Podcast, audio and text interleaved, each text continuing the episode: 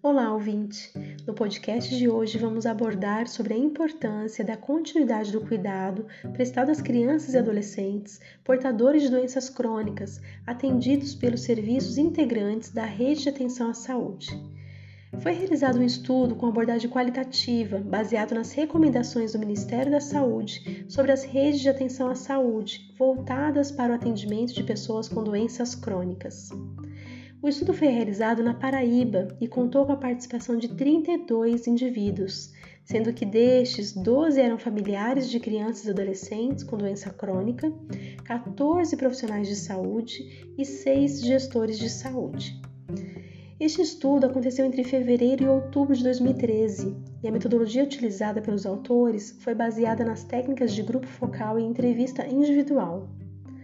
As técnicas serviram de suporte para a avaliação sobre os serviços de atenção à saúde que foram buscados pelas famílias, bem como para avaliar o desempenho do, do atendimento ofertado pelos serviços às famílias.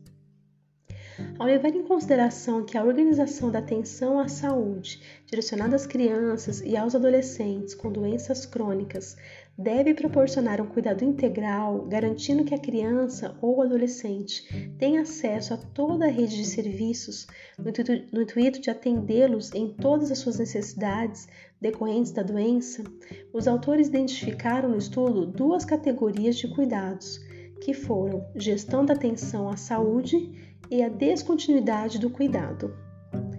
Tais categorias foram identificadas pelos autores do estudo como os nós críticos da rede de atenção, por serem aspectos que dificultam a continuidade do cuidado, bem como impactam negativamente na saúde das crianças e adolescentes com doenças crônicas.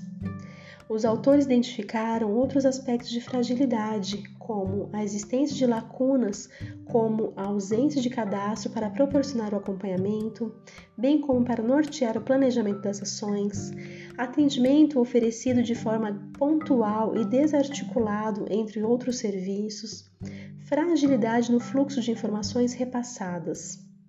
Portanto, os autores destacam que a continuidade do cuidado na rede pública de saúde encontra-se em situação de fragilidade, havendo assim a necessidade de desenvolvimento e implementação de ações e estratégias que favoreçam a prevenção de agravos relacionados às doenças crônicas que acometem crianças e adolescentes, garantindo assim um cuidado integral, articulado, sistematizado e eficiente.